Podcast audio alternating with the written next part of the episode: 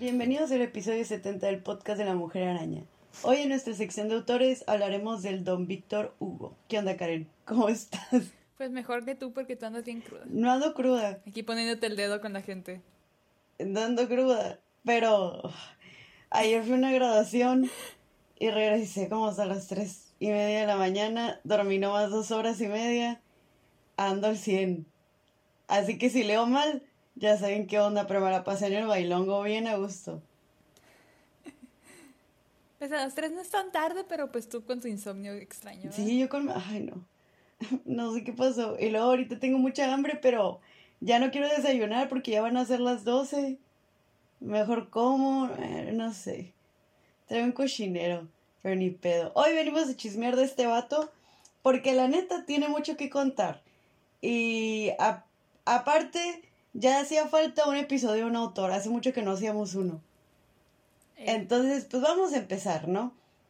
Víctor Marie Hugo, que Marie es su segundo nombre, no su apellido, nació el 26 de febrero de 1802 en Besançon, Francia. O sea, era Pisces, güey. La neta, eso explica un chingo de qué pedo con sus obras y por qué era el dramatismo y la lloriqueada, güey. Era Pisces. Fue un poeta, fue dramaturgo y novelista, aparte de Pisces. Y es considerado como parte del movimiento del romanticismo francés. Y pues es considerado obviamente como uno de los escritores más importantes de Francia. Y este vato tenía hermanos. eh, uno se llamaba Abel y otro Eugene. Y también eran eh, escritores, pero la neta nadie los pela. Oh, eh, eh, El que fue famoso fue el Víctor, ¿no? Me enteré de su existencia cuando estábamos haciendo esta madre. Ándale, yo también, güey. Y yo, ah, es de esos tipos de hermanos que pasan desapercibidos por culpa del otro. Como los Bronte, pues el hermano que es artista, nadie lo pelaba, nomás a las hermanas. Güey, me da mucha risa porque estaba leyendo uno que decía, imagínate la cara del hermano alcohólico de las Bronte cuando ve, cuando ve que los, los villanos de, de sus obras son un alcohólico. sí, también vi un TikTok un de alcohólico eso. abusivo, algo así. es. Simón. Pues el primero eh, que nació fue Abel, luego fue Eugene y pues al último fue el, el Victorín, ¿no? El compa venía de una familia bien posicionada en la sociedad. O sea, su papá era un general del ejército de Napoleón, güey. Y fue nombrado conde. O sea, el güey no se moría de hambre. Ah, ahí, ahí empezamos, ¿no? Y en 1813 se instaló junto con su mamá y sus hermanos en París. O sea, él venía, él estaba en Besançon y se fueron a París. Porque su mamá se separó de su papá para irse con su amante, güey. Un general. ¿Y es cómo se llama el amante? un- Simón, un general llamado Víctor Laurí, que de hecho es el padrino de Víctor Hugo. De ahí viene su pinche nombre, güey. ¡Qué culero! The nerd. Eh, en, en 1807 sus padres se volvieron a juntar. El, el padre ahora era el coronel Hugo y era gobernador de la provincia de Berlín. ah, la madre. Pero se fue a pelear a la guerra de independencia de España cuando se estaban queriendo. Cuando era de España contra los, el ejército de Napoleón. Ah, ok. Y doña Sofía y los niños se regresaron a París, donde vivían en un convento. En ese mismo convento se escondía Víctor, el, pues, El el, amante. vato. Ajá. ¿Por qué se escondía? Porque había sido condenado a muerte por conspirar para restaurar los, a los borbones.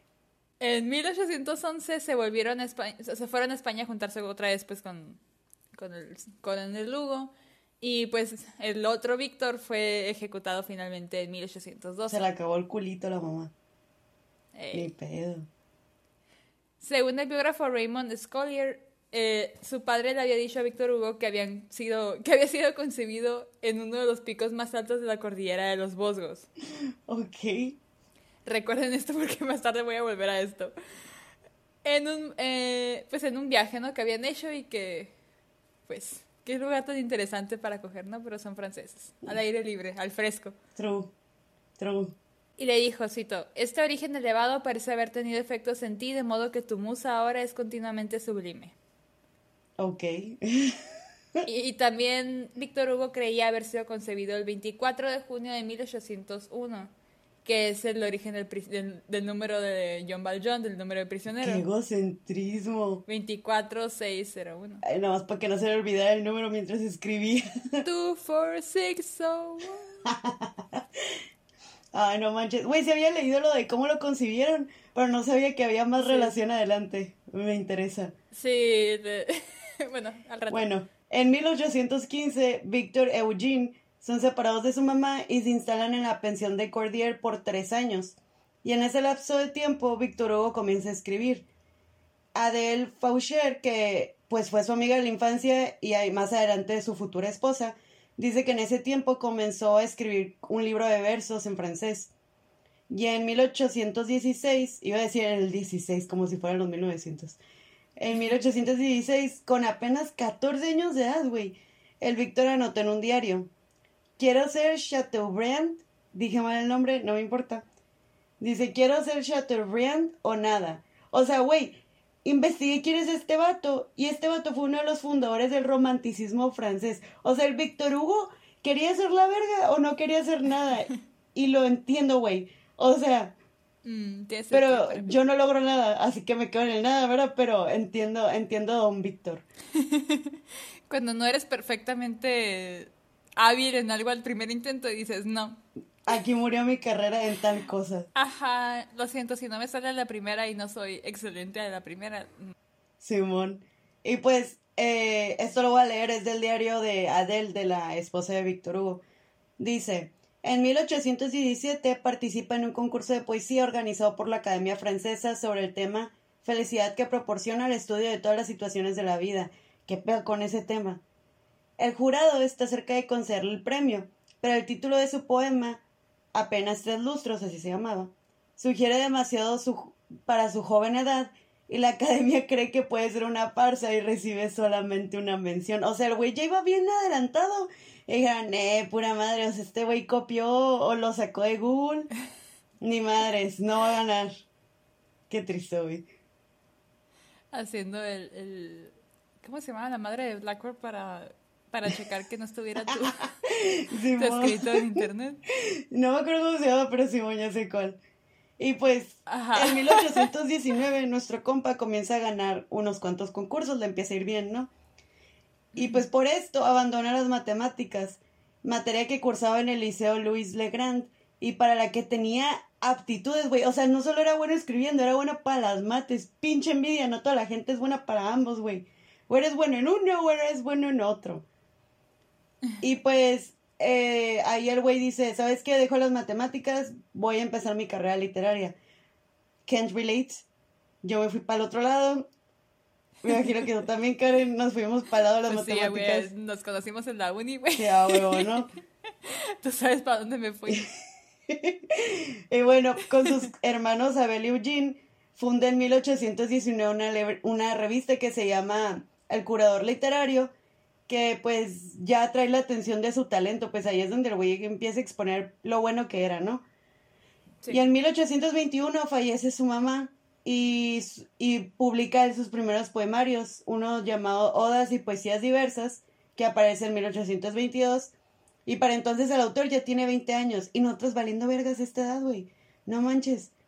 Y o sea, la tirada de su primer poemario fue de 1500 ejemplares que se agotó en cuatro meses. O sea, ya. Ya trae estrella este vato, ¿no? Hace cuenta que era la Olivia Rodrigo. Y, y el, el rey, el rey Luis eh, eh, 18, Simón 18, eh, que tenía uno de los ejemplares del Víctor Hugo. Eh, le- Ok, pero creo que Olivia Rodrigo podría, podría escribir Los Miserables, pero Víctor Hugo no podría escribir Brutal. Simón, no es la misma, güey, no. Él no está a ese nivel, para nada. Le falta el Teenage Angst. Pues te digo, el rey eh, 18, que también tiene uno de los poemas del Víctor Hugo, uno de los poemarios, pues dice, ah, güey, estás tan verga que te voy a dar una pensión anual de mil francos. O sea, qué perra envidia, güey. Es como si AMLO hubiera dicho, no manches, me encantó Cubole, le voy a pagar al Jordi Rosado mil pesos semanales. Y pues eso le permite al güey hacer planes de matrimonio con Adel Faucher. Y pues Adel y él tuvieron cinco hijos, güey. Cinco, no manches. pobre morra. Parir Pues cinco no hijos. De hecho, para estándares de ese tiempo no son tantos. Pero aún así, güey. Mi abuela tuvo nueve. Sí, la mía también, güey. Mi abuela paterna tuvo siete, ocho, no me acuerdo, pero igual, o sea. Sí, son poquitos, pero también son europeos. son poquitos, pero no, no, yo no pariría cinco hijos. Yo tampoco, güey. Y aparte son europeos. Los europeos nomás tienen como uno o dos hijos. Tal vez para ellos era como que a la verga, cinco hijos. O no sé. Pero bueno, los hijos fueron en el siguiente orden. Leopold, Leopoldín, qué mamada, güey. Nemo, Leopoldina. Nemo. y luego Charles, y luego Francois, François Victor, perdón, y luego Adele. Y pues no mames, güey, su hermano Eugene también quería con la Adele, o sea, con la esposa del Víctor. Y como el Víctor se ganó a la morra, según esto, el güey esto lo llevó a la locura y terminó con esquizofrenia. Obviamente sabemos que una cosa así no te puede llevar a la esquizofrenia. Pero pues ya tenía, ¿no? Y esto como que tal vez lo desató, quién sabe. Y pues estuvo recluido en una institución hasta que murió en 1837. Pongo esto porque es importante, manténganlo en mente de que el hermano le dio esquizofrenia porque más adelante lo vamos a volver a tocar. Pues vamos a pasar a los comienzos suyos en la literatura, a pesar de que ya mencioné que ganó varios concursos, ¿no? Eh, para cuando Victorín suelta a Nuestra Señora de París, Víctor ya había publicado una novela, tres obras de teatro y dos poemarios. Todos trabajos reconocidos, güey. Y se me hace bien extraño porque eso no es común entre los autores. Que yo sé que son otros tiempos, ¿no? Pero, pero por lo general, autores que empiezan a sacar varias cosas, por lo general tienen uno que otra obra famosa y lo demás no tanto. Un flop. Y pues, o sea, el compa ya tenía una carrera encaminada para cuando nos trae esta obra, pues la icónica de Nuestra Señora de París, ¿no? Sí, su primera, la- su primera publicación fue de hecho en 1823 y su, y su segunda en el 26. No voy a decir nombres porque no tienen traducción al inglés ni al español y pues, ¿Para qué? ajá. Eh, pues entre los años 26 y 37 comienza a llevarse con pintores, escritores, etcétera y conoce a Chateaubriand. Es wholesome. Wholesome as fuck, güey. En 1829 también publica la colección de poemas Los Orientales y pues también sale en ese mismo año el último condenado, el último día de un condenado a muerte y es seguida por uno que se llama Claude Geux en el 34 y pues en esas últimas dos eh, pues muestra su rechazo hacia la pena de muerte que fue algo que en su vida política estaba bien estaba bien metido en la abolición de la pena de muerte. Sí, y eso es controversial, incluso hasta, la, hasta el día de hoy, ¿no? Eh, y bueno, eventualmente sale la, la que ya conocemos, que es, even- originalmente se llama Notre Dame de París. Aquí en, en las traducciones en español se llama Nuestra Señora de París porque pues Notre Dame es Nuestra Señora. Sí. O igual coloquialmente la conocen algunos como el Jorobado de Notre Dame. Gracias a Disney. Y, no, de hecho no. ¿No? Ah, Y se publicó en 1831 y se tradujo pues a otros idiomas, ¿no? ah. El título de la novela, de hecho, de Jorobado de Notre Dame es culpa de un güey llamado Frederick Chauvel, que fue el güey que la tradujo al inglés en 1833, que la puso, puso ese nombre haciendo la referencia a, pues, a Quasimodo, ¿no? Al jorobado. Ajá. Y pues así se adaptó a Disney y pues así por eso la conoce mucha gente. Simón. De hecho, yo vi que de, de una booktuber que nos, bueno, no es booktuber, es una youtuber que nos gusta mucho, que hace como que análisis así bien metidos de musicales y de libros. Y ella habla de todo. Es- Sí. Luego ahí les vamos a poner el video, pero está bien chilo porque habla de todo lo de Notre Dame. Y Sí. si te, te dice si la adaptación, la adaptación de la película de Disney es correcta o incorrecta. Uy, y todo no, eso. para nada. Se supone que es incorrecta, pero es que en realidad dicen que Disney adaptó no el libro, sino adaptó una película que ya existía vieja y la hizo su versión. Entonces, el problema fue la adaptación original en vivo francesa, pues, que es la Para que hizo lo empezar- que quiso. El Febo era un hijo de la chingada. La Esmeralda no sale viva de ese desmadre. Oh, no. Ni Quasimodo, güey. Y este, ¿y qué más? El Frollo, el. Frollo sí está enfermo, eso sí. El Frodo sí está enfermo, pero era un arch- archidiácono y en- aquí le pusieron que era nomás un juez porque la iglesia se enoja. Sí. Pero bueno. El Washington, Washington Post dijo lo siguiente. Durante el reinado de Luis XIV, de, o sea, en los años de 1643 a 1715, Notre Dame sufrió una renovación bastante desafortunada. Las vidrieras se reemplazaron por ventanas transparentes, se demolió un pilar para permitir el paso de los carruajes y se derribó el biombo original, una partición ornamentada generalmente hecha de madera o de piedra que divide la nave del presbiterio. De hecho, ni hablar de la Revolución Francesa también jodió todo Notre Dame, ¿no? Y, o sea, cuando la tomaron los revolucionarios, de hecho, decenas de estatuas de la iglesia fueron destruidas, güey. Y el palacio del obispo fue quemado hasta los cimientos. O sea, valió madres. El plomo del techo se usó para las balas. Las campanas de bronce se fundieron para el cañón. O sea, todo esto lo sacamos de National Geographic. Y, Ah, y pues básicamente la catedral estaba valiendo madres, estaba bien fea, bien, bien jodida por la gente. Y pues el güey, la neta, gracias a Víctor Hugo, Notre Dame es lo que es hoy en día.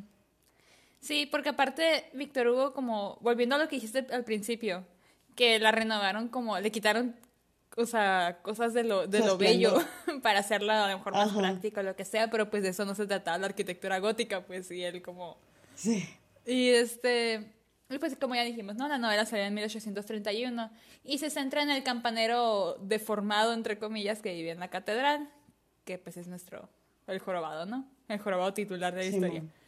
Eh, también sale Cloud Frollo, que pues es un archidiácono que lo adoptó y es un hijo de la chingada. La gitana o Roma, creo que nos gusta. Dar, creo que ya está romaní, creo que ahora ya no está como es que son romanís, pero les dicen gitanos como manera despectiva, según Bueno, Esmeralda. Que pues los, es el, el, sujeto de obsesión de ambos, ¿no? Ajá. Pero la verdad, ah, pues el título correcto es su título original porque el verdadero protagonista de la historia es Notre Dame. Porque ya sabes que a Víctor Hugo le encanta así sobreescribir un chingo de cosas, ¿no? Sí. Pero aquí se notaba que o sea, a diferencia de que a lo mejor en Los Miserables tú lo lees describiendo un chingo sobre el desagüe de París y dices, güey, ¿qué chingas te está pasando? Aquí se enciende como... Tú sabes que él quería que le pusieras atención a la catedral. Ok. O sea, es un personaje más, ¿no? Decía, si todo es difícil no, no suspirar, no indignar... Decía, es difícil no suspirar, no indignarse ante las innumerables degradaciones y mutilaciones que tanto el tiempo como los hombres han hecho sufrir al venerable monumento. Qué bonito. okay. Y pues uno de los efectos de la novela pues fue que las, o sea, fue avergonzar vaya a la ciudad de París pues y ya renovaron pues la, bueno, no la renovaron, más bien la restauraron como lo que conocemos ahora, ¿no? Ya empezaron a poner atención, ya empezaron a, a invertir. Sí, mejor. Y, este, y pues empezó a traer muchos turistas que habían leído la obra y dijeron, ah, pues vamos a París, queremos ver la catedral. Sí. Y, pues es lo que conocemos ahora, bueno, hasta el año 2019 fue cuando se quemó. Ajá, sí, sí. Güey, de hecho, eh, algo que dijo la Lindsay Sterling en su video. Lindsay eh, Ellis.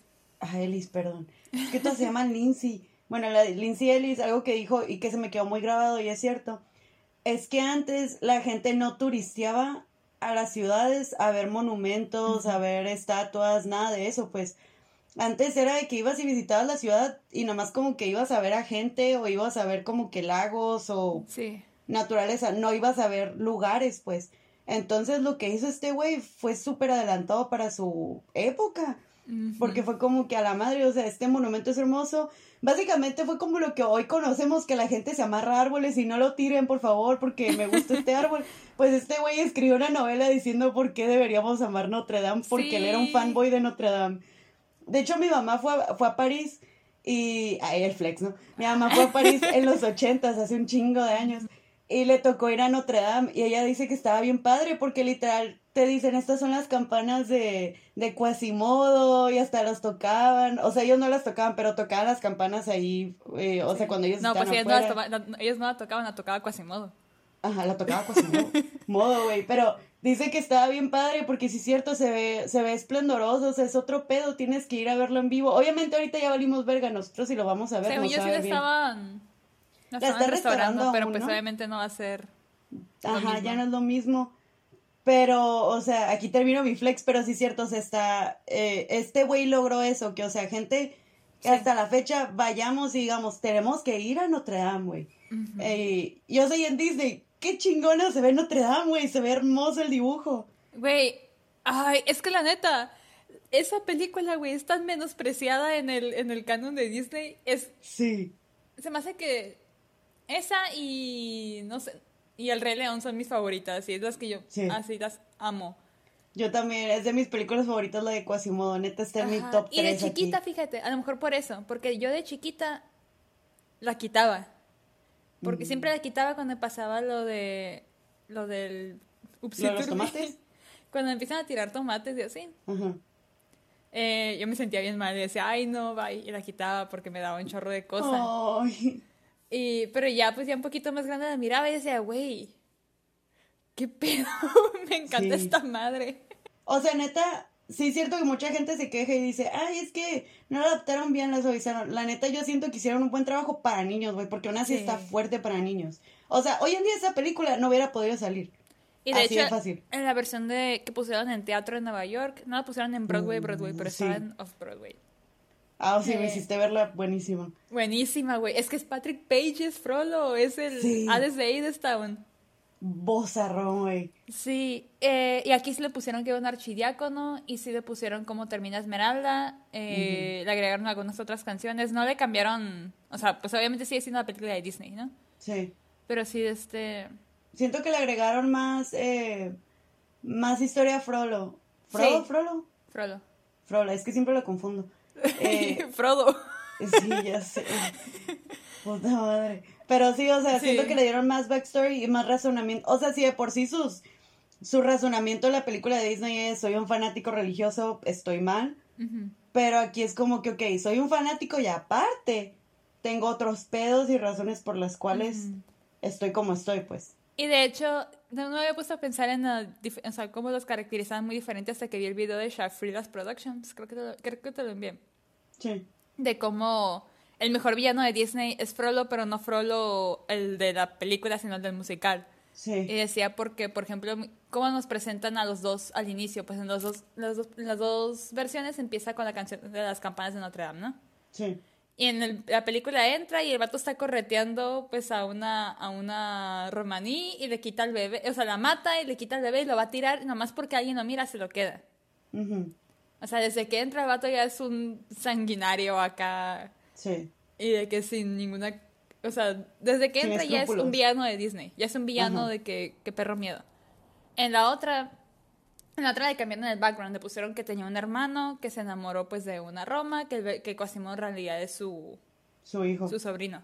Ajá. O sea, ah, el hijo del hermano. Ajá, y que se murió el hermano y la, y la señora. Y que pues, o sea, como que aparte de que de él ser un de que fanático religioso, les tenía rencor pues a, a, pues, a los romaní por haberse, como quien dice, robado a su hermana, ¿no? y por o sea, al niño también por... ahí. Y ahí, este, ajá, pero aquí es nomás como que es una persona hiperreligiosa acá, pero todavía no es una... Lentamente va escalando. Sí. Y ya cuando trata de, de, de... Ya cuando está acosando sexualmente a Esmeralda, ya te quedas de que, güey, no eras así cinco minutos antes y te das cuenta de que, güey, pues no es que no era así, es de que así es la vida, de que tú confías en ellos hasta que no. Sí. Y por eso es como que a la bestia, ¿sabes? Como, no sé, me gustó más, eh, sí es cierto, pues que están, está, está, tiene más, ajá, tiene más desarrollo. Que igual pues lo de que era su sobrino en realidad no es del libro, del libro Quasimodo... Es un bebé random. Pues no, no voy a decir spoilers, pero tiene, ah, otro, tiene otro background y tiene que ver con Esmeralda, de hecho, su background, pero no voy a decirlo. Ok, ok. Sí, no digas porque algún día sí lo voy a leer. Pero bueno, volviendo a la información, ¿no? Stephen Murray, que es historiador de arte y profesor eh, de la Universidad de Columbia, dijo lo siguiente. Los parisinos han tenido una relación directa con su catedral, y creo que se debió en gran parte a la ola de interés por el libro. O sea, neta le debemos muchas gracias a Víctor Hugo que esta madre haya progresado. Haya sido, conservada por tantos años hasta que, pues, vaya queso.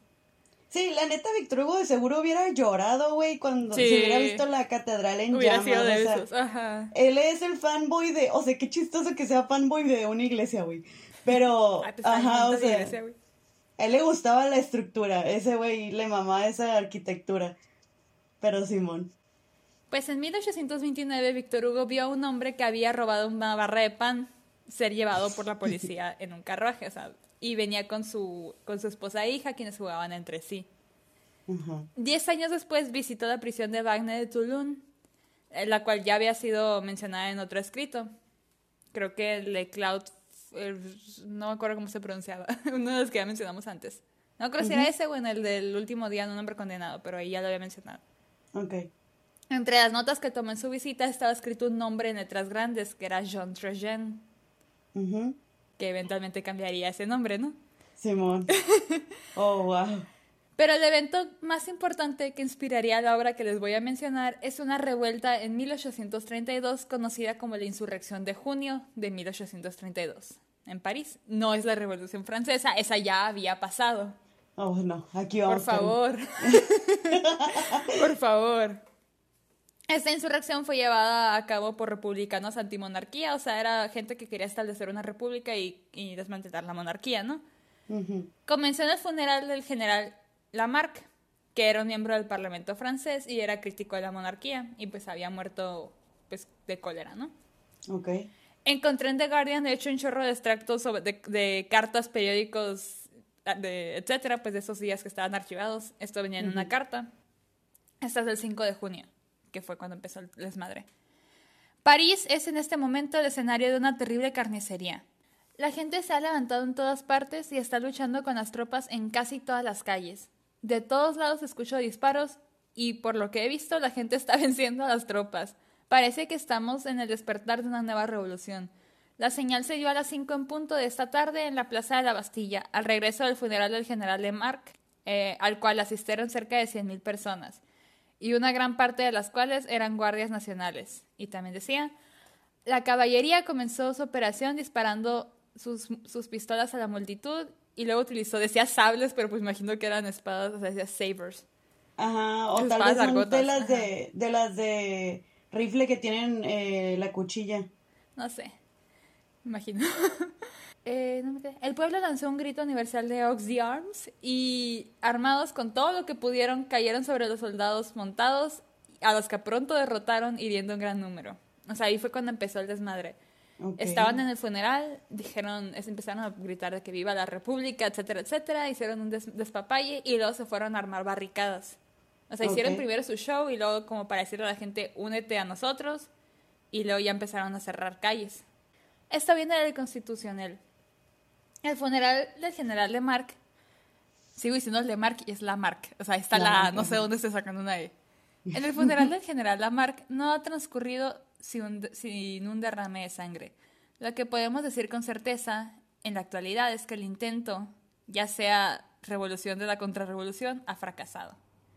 Y lo dice. Comenzaron a construir barricadas en varios puntos deteniendo y derribando carruajes y obligando a los habitantes de las casas a entregarle materiales. Esto de hecho sale también en la película de Los Miserables, sale Sí.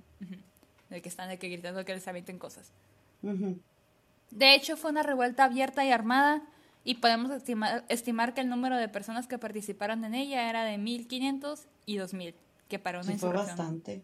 ¿Para una insurrección? Sí se me gente. hace. Pero, o sea, a mí se me hace bastante para algo de última hora. Pues que no era de última hora, ese es el pedo. Ah, es que como yo entendí que gritaron ahí en el funeral y vámonos. Yo me eh, quedé, pues- ah, no, pues sí es muy rápido. Pues que llevaban rato planeándolo, pues no fue de que... Ah, entonces sí es poquito de mamá. ¿Que no viste los miserables, Victoria? Sí, pero es que no sé cómo lo adaptan distinto. O sea, la realidad es otra, ¿no? Pero ajá. Pues no sé exactamente qué tanto tenían planeándolo, pero pues sí, su, su plan era hacer una revolución, no era nomás Sí. de que... O sea, para una... ¿Cómo te digo? Para una revuelta a lo mejor sí son muchas, pero no Sí. planean que se quedara en una revuelta. Sí. Entonces era muy Que poca de hecho gente, es una verdad. frase que venía de hecho en el libro de los miserables que decía las las revueltas que son exitosas se les conoce como revoluciones. No, no Ok. ¿cómo era? Los ay, no recuerdo cuáles eran las palabras exactas, pero que dijo de que los intentos como que armados que son exitosos se conoce como revoluciones y los que no son revueltas. Ok. Makes sense. Ujú. Ah, y luego dice, en poco tiempo las, las tropas de línea y la Guardia Nacional se unieron en los puntos principales y marcharon contra los perturbadores. Se tomaron todos los puestos, se quitaron las barricadas y la victoria se declaró en todas partes para la Guardia Nacional y el Ejército. Es decir, para los ciudadanos que luchan por la preservación de sus propiedades y por la orden y la ley. Y lo dice, pero esta victoria no fue una sin sangre. Varios, varios miembros de la Guardia Nacional, oficiales y soldados en línea fueron víctimas de su cumplimiento en el deber. que nadie piensa en la, policía. Ok, total, valió, valió, valió cagada, ¿no? Y eso fue el 6 de junio, o sea, duró un día, de, 6 a 5, de 5 a 6 de junio. Ok. Durante esta revuelta, Víctor Hugo terminó atrapado en una de las calles barricadas y tuvo que refugiarse de los disparos. Puta madre, qué mala suerte. y bueno, pues, o sea, pasó este desmadre.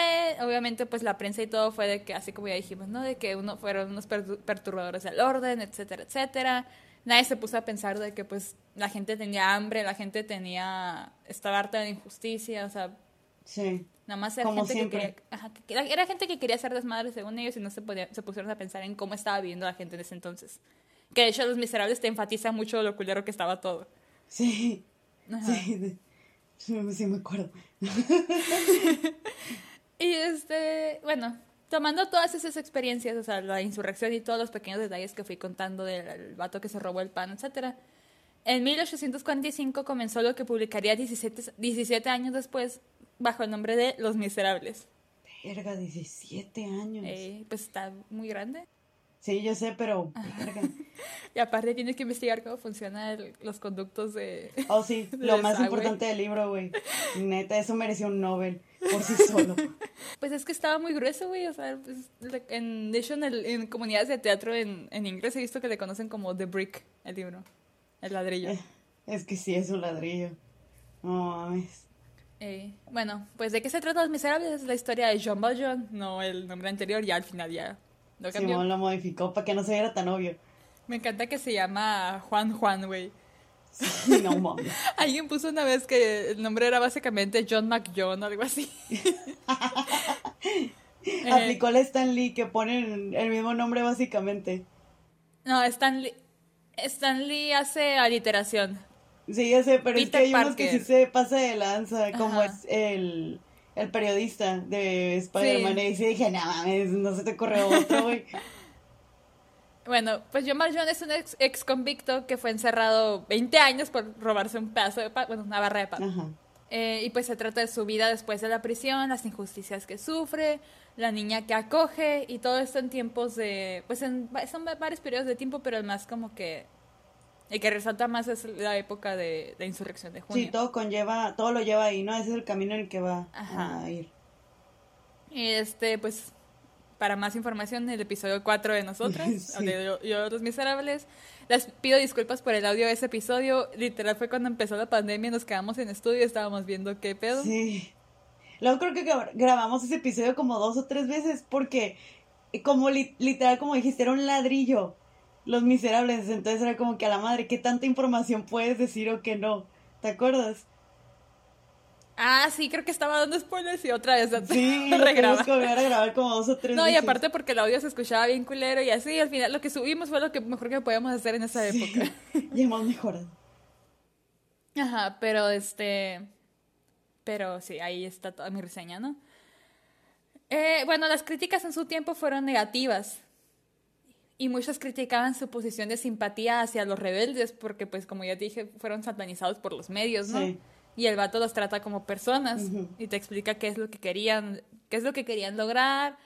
Te los pone como, pues, son gente patriota y todo. De hecho, hay una escena que me dio mucha risa que estaba de que se van a...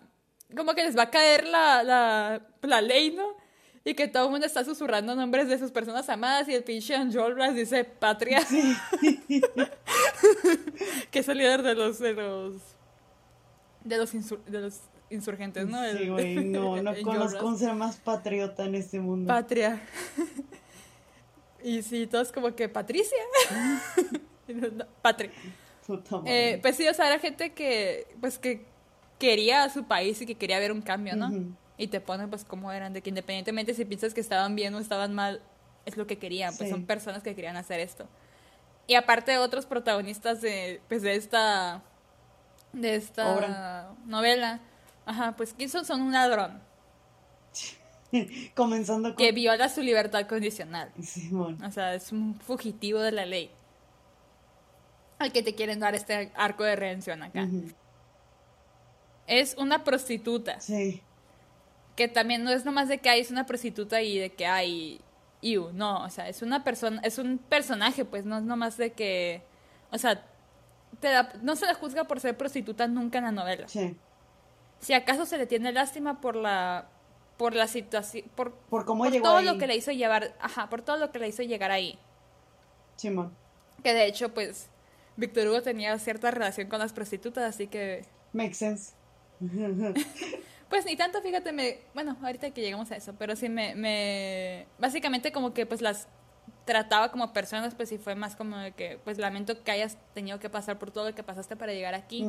Y más que nada es como que todo estaba enmarcado como, es una madre haciendo lo que tiene que hacer para darle de comer a su hija. De hecho, yo con la poca experiencia que tengo de la historia, o sea, con el musical, por ejemplo, y la película, siempre tratan con mucha delicadeza a ese personaje. Nunca la ponen como asquerosa o, o, o que la odies. O sea, neta es un personaje al que lo tratan con mucho amor y mucho mucha delicadeza. O sea, no se me ocurre otra palabra.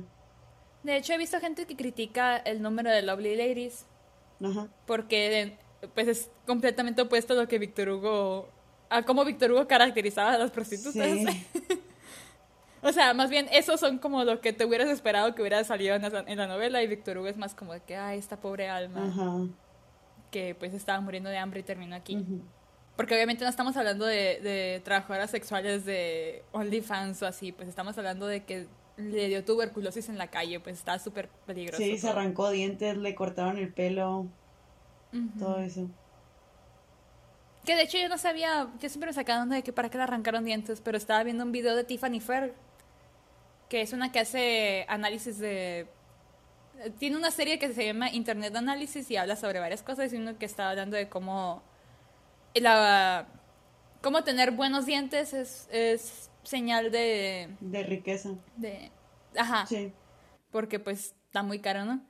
Y pues empezó a hablar de la historia antes y antes así era de que, de que como los, la gente rica tenía más acceso a, a diferentes comidas, como que se les pudrían los dientes por, por dulce o algo así, Sí. y por eso a los pobres es como que órale. Sí. Ajá, y me quedé a la verga. O algo así, no creo exactamente por qué, pero se pudrían más rápido, creo que era por los dulces. Estaba bien creepy, la neta. Ajá. ¿Para qué quieres como dientes ajenos? Es como- Ay, Ay, no. Bueno, ajá, X. Eh, ah, también quién es, o sea, el, el- el- la pareja como principal de que de la historia es una bastarda Simón. A la que nunca se le hacen como que importancia de su bastardía, más que más adelante John Valjean es cuando, cuando ya está como que todo bien, es de, como- de que es el único que sabe y dije, no, no voy a decirle a nadie. Sí. No vamos a meternos en pedos. Pero, pues sí, o sea, no se le hace como que referencia a eso que en esa época, pues, ¿cómo? Ajá, era un escándalo. Porque se va a casar con un hombre de bien, con un hombre acá, con pinche Mario Sponmercy, Sí. O sea, gente moría de hambre por escándalos así. morida. Se moría de hambre. Ah, moría. Ah, te entendí gente morida de hambre y me quedé. No, no, no. O sea, gente moría. O sea, familias Sí. súper ricas se quedaban en las ruinas por chismes así. Ajá. Y pues aparte de eso, pues ya dijimos, ¿no? Los rebeldes. Sí. Y bueno, pues este libro pues fue puesto en el Index Librorum Prohibitorium de la Iglesia Católica, que es su lista de libros Qué herejes. honor, güey. Pero a pesar de todo, pues el público le gustó. Ujú. Y el libro hoy pues es considerado un clásico, no necesito eh, explicarles. Simón. Inspiró uno de los musicales más famosos de todos los tiempos, que pues Los Miserables. Sí. ¿Quién sabe qué? O sea, casi no escucho el musical. Ni me sé las rolas. Otro libro que es conocido de Víctor Hugo es El hombre que ríe. De hecho, me lo han, me lo han recomendado si lo quiero leer.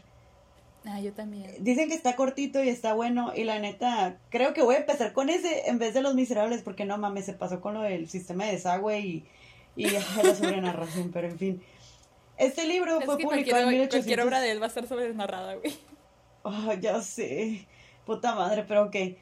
El hombre que ríe fue publicado en 1869 y, el, y trata de un hombre con la sonrisa de Glasgow. Para los que no saben qué es esto, son las cicatrices en las comisuras de los labios que te dan como que la impresión de que tienes una sonrisa más larga. O sea, el Joker, Ujú. el jajas. Vicky. Spoiler.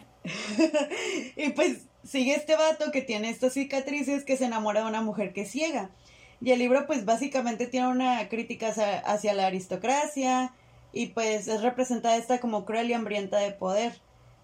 También súper adelantada para su época, porque no mames, él era un aristócrata. Bueno, no era aristócrata, pero era una persona bien posicionada, pues. Que de hecho es algo que me llamó mucho la atención porque, bueno, ya que hablamos como de su carrera política, le encantaba hablar pues por los... O sea, en contra de la desigualdad social y cosas por el estilo. Sí. Y pues, o sea, era algo que a él nunca le había afectado. Ajá. O sea, tenía mucha empatía. ¿De dónde la sacó? No sé. Pero qué bueno, ¿no? sea, qué chingón. Porque de hecho, Los Miserables, pues ya dijimos, ¿no? De que todos los personajes. Eh, también en, en, en Nuestra Señora de París, pues también son las de que los protagonistas son minorías o es pues eh, Quasimodo, pues que igual... Sí. Eh, ah, pues igual Quasimodo es, se supone, romaní. Ah, bueno, pero aparte no los ven, aparte las personas que tenían como que, que eran diferentes, los veían mal, pues, o los metían a instituciones, se creían que tenían demonios, esas cosas. Y aparte era romaní. Aparte era romaní. Ajá. Pero este, y el villano, pues, ¿quién es? Es el, es el soldado del ejército, que pues el Febu, Febu, iba a decir, el Febo, pues es un hijo de la chingada, pero, o sea, el villano en realidad es Frollo, ¿no? Pero también, o sea, son, ¿cómo los interpreta la gente que en realidad deberías respetar, entre comillas, que es el archidiácono y el soldado, que chinguen a su pinche madre. Claro que sí. Pero sí, y luego, aparte, como dijo Karen, el libro del hombre, el hombre que ríe, fue adaptado al cine varias veces, güey. Yo no he visto ninguna película. Pero hay una película silenciosa que la dirigió Paul Lenny en 1928, por si alguien ya la vio o la quiere ver. Y esta película inspiró a la creación de un personaje que casi nadie conoce. Es más. Bien underground. Ajá, bien underground. Se llama el Joker, el Jafas, güey, de Batman. Por eso te dije ahorita, spoiler. Ya sé, pero es que no se me ocurre otra comparación para la sonrisa de Glasgow, güey. No se me ocurre otro personaje, la neta. Yo sé que hay películas donde la han utilizado. Eh. Pero lo más icónico es el Joker, la neta. You know how, you know how I got my scars? Ah, pero ok, vamos a la vía política, güey. Como ya dijimos, pues él estaba muy en contra de la pena de muerte. En 1845 entró a la Cámara Alta del Parlamento como Père de France y pues, ¿sabe? pues estaba posicionándose en contra de la pena de muerte y la injusticia social. Estaba también a favor de la libertad de prensa y a favor del autogobierno de Polonia. Desconozco de ese pedo. Siento que es como ahorita que si dices lo del Estado de Israel y, y Palestina y eso, güey. De que a quien, a quien reconoces como Estado y siento que es algo así pues de, de, de ¿cómo se dice? De, o sea, chocante, ¿no? Para, para el mundo político. En 1848 fue elegido como miembro conservador de la Asamblea Nacional de la Segunda República, pero un año después dejó a los conservadores porque se echó un discurso pidiendo el fin de la miseria y la pobreza. Yo me sacó de onda cuando se metió como conservador y lo ya vi y dije, ah, makes, sense. Otros discursos de él pidieron el sufragio universal y la educación gratuita para los niños. A la madre. Algo bien, Víctor. También le dijo traidor de Francia a Napoleón III o Luis Napoleón cuando éste tomó Francia y estableció una constitución antiparlamentaria.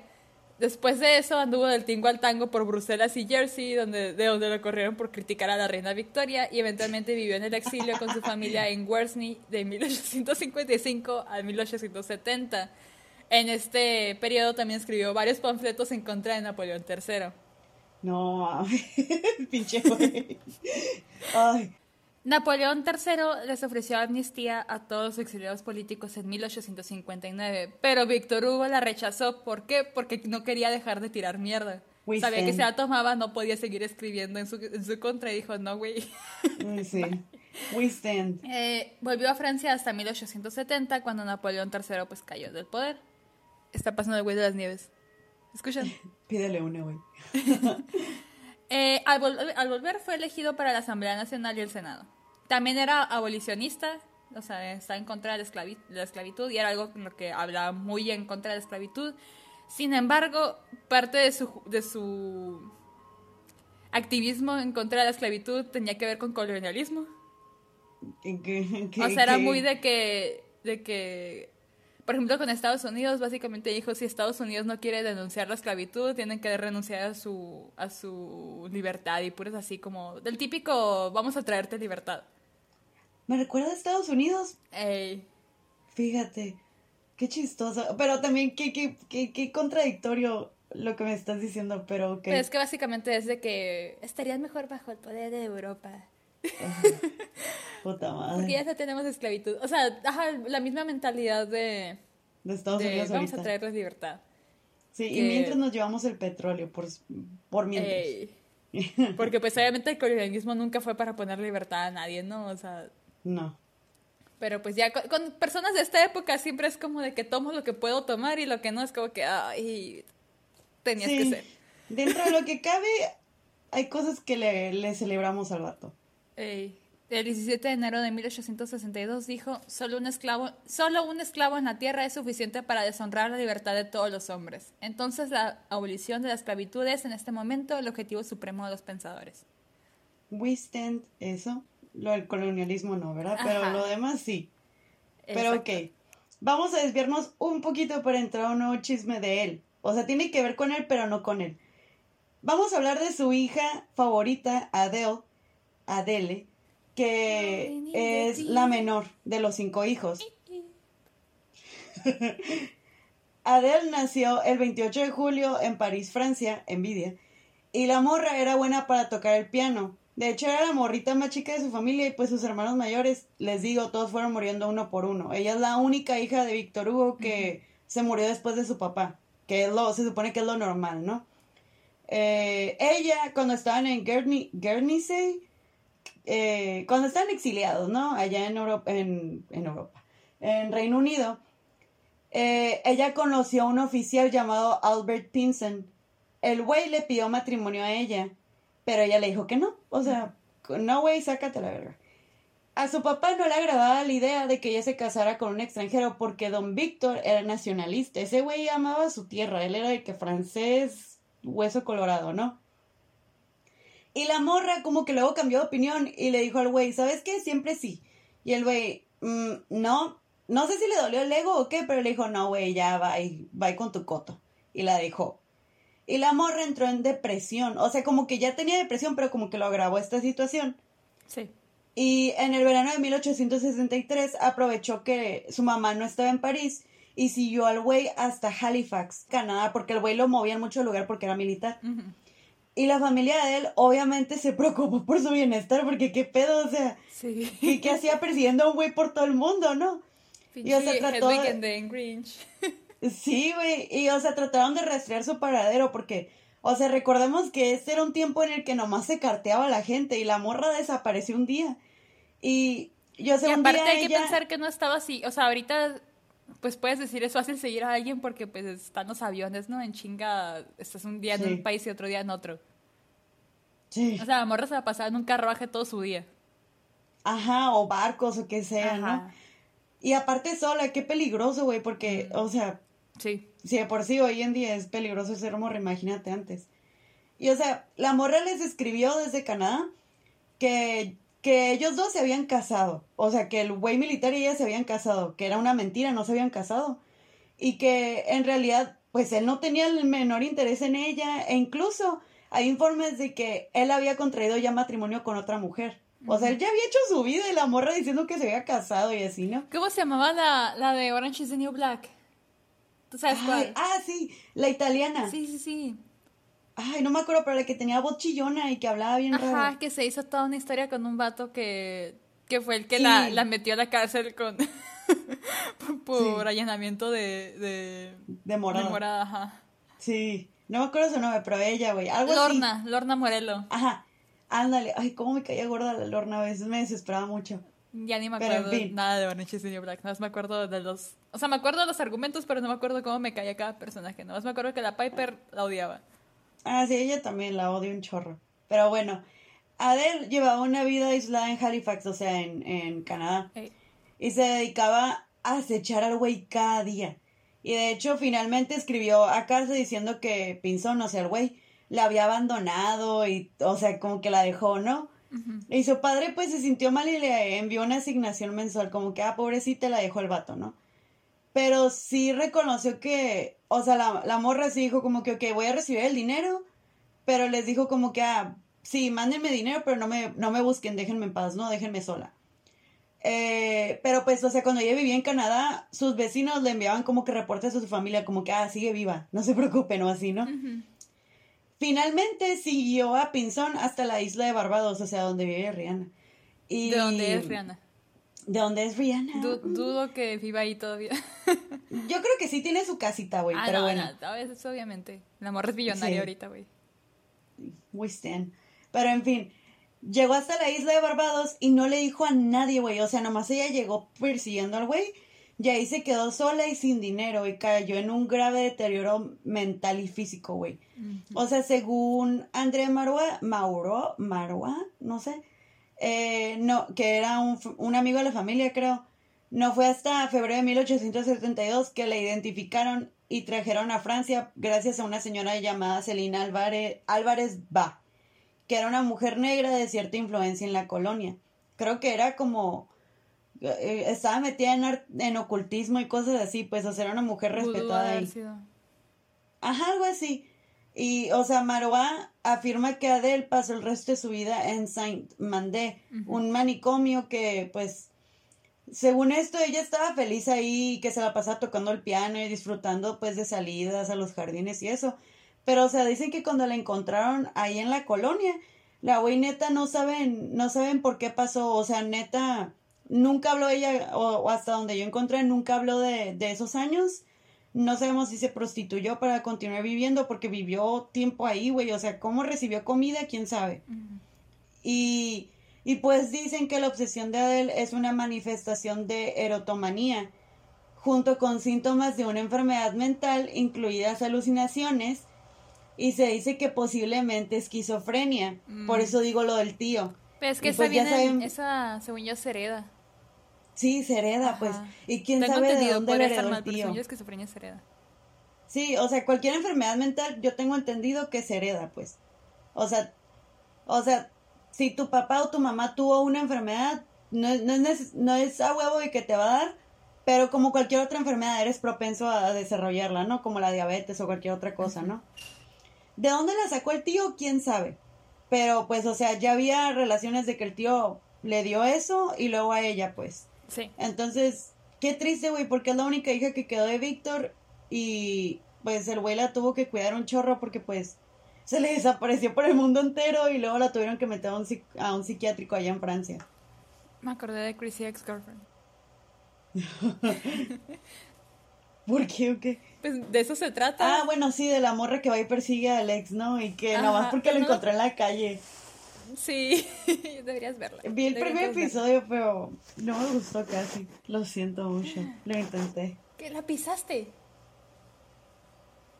Mi mamá pisó a mi perrita. y ahí va de todos modos ella atrás de, atrás de ella. mi mamá le puede hacer lo que sea a, a la Tomasa y... La Tomás va a decir Simón. Gracias. Pues en 1900, 1900, en 1881, el 27 de junio, se celebró uno de los desfiles más grandes de la historia de Francia. ¿Para qué? Para celebrar el cumpleaños 80 de Víctor Hugo. Envidia total. Empezó en la avenida de Eilau, que es donde vivía él, y marcharon por más de seis horas. Él estaba en la ventana viéndolos marchar, ¿no? Era una caravana, güey. Ajá.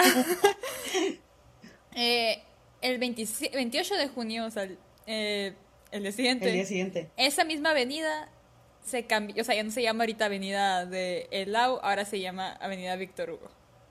Simón, que es donde puedes ir a visitar la casa, Ajá. ¿no? Y ahora las cartas dirigidas a- al autor es- dicen que decía al, señor Víctor Hugo en su avenida, en su avenida París. ¡Ay! ¡Qué bonito! Eh, pero, pues, eso fue cuando cumplió 80, ¿no? Ajá. Tres años después, el 20 de mayo, Le Petit Journal publicó un comunicado sobre la decayente salud de Víctor Hugo y afirmaba que una fuente les dijo que, según pues Víctor Hugo había dicho, en mí está la batalla entre el día y la noche. Ay, güey, qué icónico, neta. Me encantan las últimas frases de autores, se maman, porque, Te estás muriendo, ajá. ajá, dicen cada cosa como Oscar Wilde de, es el, eh, refiriéndose al tapiz, es él o yo, y se murió, y yo no. O, ¿quién era? La, creo que fue Jane Austen, ¿no? La que había dicho algo de... Ay, Jane Austen había dicho, di- dicho algo bien padre, pero ya se me olvidó. Sí, ay, no me acuerdo. Ay, no me acuerdo, no me acuerdo. Pero muchos autores tienen frases bien vergas de su, de su, o sea, sus últimas palabras. No me sorprende, la neta. O sea, sí, pero no me sorprende al mismo tiempo porque es como que toda su vida se han dedicado a escribir, pues. Ah, no, sí, sí, sí. Jane Austen era I want nothing but, I want nothing but death. Que le dijo a su Ah, hermana sí. de que no quiero nada más que la muerte. Eh, bueno, dos días después de esto, Víctor Hugo falleció de neumonía a los 83 años. Ouch. Él dijo querer un funeral de, pues, de un, decía a pauper's funeral, un funeral de un pobre. O sea, él, él quería nomás un, o sea, no quería nada, pues. Sí, quería algo demasiado sencillo, ¿no? Sus cercanos y ya yo me imagino. Pero pues les valió madre e hicieron un evento gigante al que asistieron más de dos millones de la personas. madre. La procesión fúnebre pues fue en París, fue desde el Arco de Triunfo hasta el Panteón y en el Panteón fue enterrado y compartió una cripta con Alexandre Dumas y Émile Zola. Verga. Y el, y el Ghostwriter de Alexandre Dumas. Ese, ese sí tuvo el funeral, de- De el funeral del pobre. Puta madre. Qué sad, güey. Chale. Pero sí, de hecho, él es de uno de los muchos artistas famosos, ¿no? Que están en cementerios que puedes ir a visitar en París, ¿no? De Sí. esos vergas, del- de, los que habían men- mencionado de Montparnasse y el otro que no me acuerdo cómo se llama. Pero sí, o sea, hay- creo que hay dos, dos cementerios muy grandes en París que son puros artistas. Y de hecho en uno de ellos está Porfirio Díaz, por si quieren ir a visitarlo. Pero ok, tenemos que pasar a la random shit que debemos mencionar que no podemos acabar este episodio sin decir, güey. Eh, esas son cosas nomás como random que encontramos que se tienen que mencionar, ¿no? Sí, güey. Uno es que está la leyenda urbana que París experimentó un mini baby boom nueve meses después del funeral de Víctor Hugo. O sea, como se hizo el pachangón Puta madre. y nueve meses después un, un, una, un alza en los nacimientos. O sea, todo gracias a Víctor Hugo, güey. El adicto al sexo. Él hubiera estado feliz. También en la década de los 60, o sea, en 1960, Hans Hau, que era exdirector de los museos de Estrasburgo, decidió marcar el lugar donde fue concebido Víctor Hugo con un bloque de Ah, sí sandstone que es ar- arenisca Sí. grabado, o sea, ahí en donde en las montañas que ya mencioné hay una pues como hay un bloque donde está pues en honor a Víctor Hugo, que no sé qué, no sé qué. Simón. Aquí fue concebido. Güey, Aquí cogieron sus. Aquí cogieron sus papás. Ay, qué incómodo. Al aire que- libre. Sí, Eso fue demasiado, pero Simón.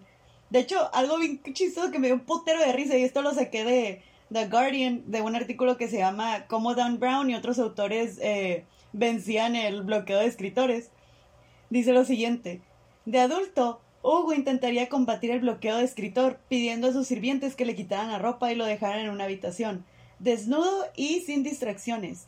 Solo su ropa sería devuelta si hubiera terminado de escribir para el día. Si hacía mucho frío, Hugo se permitía una manta. Qué extremo, güey. Uy, a mí se me hace una perfecta idea. A mí me ha pasado que hago eso, pero con la comida. Ah, ok, de que no voy a comer hasta que termine tal cosa. Ajá, de que ya sé, Karen, tienes hambre, pero no, tienes que terminar esta chingadera. Ah, güey, yo no, nunca he hecho algo así. Creo, no sé. O de que tengo que ir al baño, no, no, no vas Ah, a ir hasta que no termines esto. Simón, eso sí lo he hecho. Pero lo Con de... pequeñas necesidades humanas me las prohíbo. pero son muy raros, o sea, es la rara vez que me pongo así, usualmente me dejo ser. Sí, Y lo por, sé. eso, y por eso no soy muy productiva. También hay un rumor que tuvo nueve veces sexo con su esposa en su noche de bodas. ¿Por qué nos interesa saber eso? No sé, güey, pero si yo lo leí, ustedes también, ¿ok? Ella eventualmente perdió el interés y Hugo se acostó con cientos de mujeres. De hecho, la edad tampoco lo detuvo. A los 70 años cortejó una morra de 22. O sea, Ew. casi nuestra edad, güey. De un año menor de nosotras, güey. Qué perro asco. Y a los 80 se dijo que había tenido un paso exitoso con su criada. Y esto lo saqué de un libro llamado The Myth of Sex Addiction de David J. Lay. Guácala, güey. Y también, a unas 60 millas de la ciudad antes, antes conocida como Saigón, que si conocen el musical em, Mi Saigon. Mi Saigon, ajá. Ah, pues ahí. Eh, se encuentra un templo que es, es, en Vietnam, Saigon, por cierto. Se encuentra un templo considerado el hogar de Cao Dai, que es una religión vietnamita con más de 5 millones de devotos. O sea, sí es bastante gente, güey. Nombres como Hugo, Thomas Jefferson y Juana de Arco, Arco se consideran santos porque se dice que se acercaron al grupo durante las sesiones, como que el güey fue o no sé, güey. Y de hecho, hasta ahorita no hay ningún informe de que su espíritu se haya aparecido o haya intentado hacer algo con alguien, güey. O sea, como, no sé, tener sexo espiritualmente, no sé, pero es Víctor Hugo, güey. Si se nos aparece, me interesa saber qué haría. Pinche Víctor Hugo un santo. Bueno. Otra cosa, como ya mencionamos, de hecho, pues era un adicto al sexo. Su esposa, pues no quería ya porque ya estaba hasta la madre, entonces, pues va a buscar otra parte, ¿no? Sí, eh, de hecho, estaba viendo que creo que en The Guardian lo dijeron como el, el adicto al sexo más prolífico del siglo XIX. Ok. Eh, cuando Víctor Hugo murió, los burdeles en París cerraron por un día de luto. Impresionante, güey. Y el crítico literario Edmund Goncourt afirma que un, un, oficial de policía les dijo que las trabajadoras sexuales estaban cubriendo sus genitales con crepé negro como muestra de respeto. ¡A la madre! Porque se les fue su cliente más grande. ¡Wow! O sea, no me quiero reír, pero... Pues no sé, o sea, wow. O sea, sí lo han de haber querido mucho, lo de haber tratado muy bien, güey. Es lo que me quedé pensando, porque si esto es cierto entonces, y nos ponemos a pensar en cómo hablabas sobre como Fantini y así, a lo mejor era como que entablaba cierta conversación con ellas y neta, o sea, hablaban pues. Ajá, o sea, maybe sí tenía amigas que eran prostitutas, y, o sea, aparte iba a coger, ¿no? Pero, o sea, se me hace interesante porque ya sabemos cómo las trataban los hombres de esos tiempos, o sea, hoy en día. Imagínate. Hoy en día. No ha cambiado mucho la situación. entonces, no sé, o sea, sí, sí siento que tal vez sí las trataba bien porque, o sea, las prostitutas, si bien no hubieran querido, lo hubieran ignorado ya de que a otro cliente más, pero el hecho de que se hubieran tomado la molestia, creo que habla bien de él. No sé. Que una cosa son, o sea, los burdeles, porque pues los burdeles obviamente pues el, el el patrón fue el que sintió en su cartera, ¿no? Sí. Pero, o sea, si, si en realidad ellas pues hicieron eso de que muestra de respeto, pues no sé. Me llama la atención eso, pues de que, ah, pues, no sé, la relación que haya, que haya habido ahí. Sí, me recuerda a Van Gogh, que Van Gogh se enamoró de una prostituta y de hecho vivieron juntos y él iba a ser hasta padrastro y todo el pedo, pero lo separaron. Pues el hijo de Alexandre Dumas. Ah, sí, es cierto, güey. Todo el. que es otra, pues que también la, prostituta es una persona con deseos y aspiraciones y. Sí. Y todo, pues la de. ¿Cómo se llama? La Malas Camelias. Sí. Ah, no.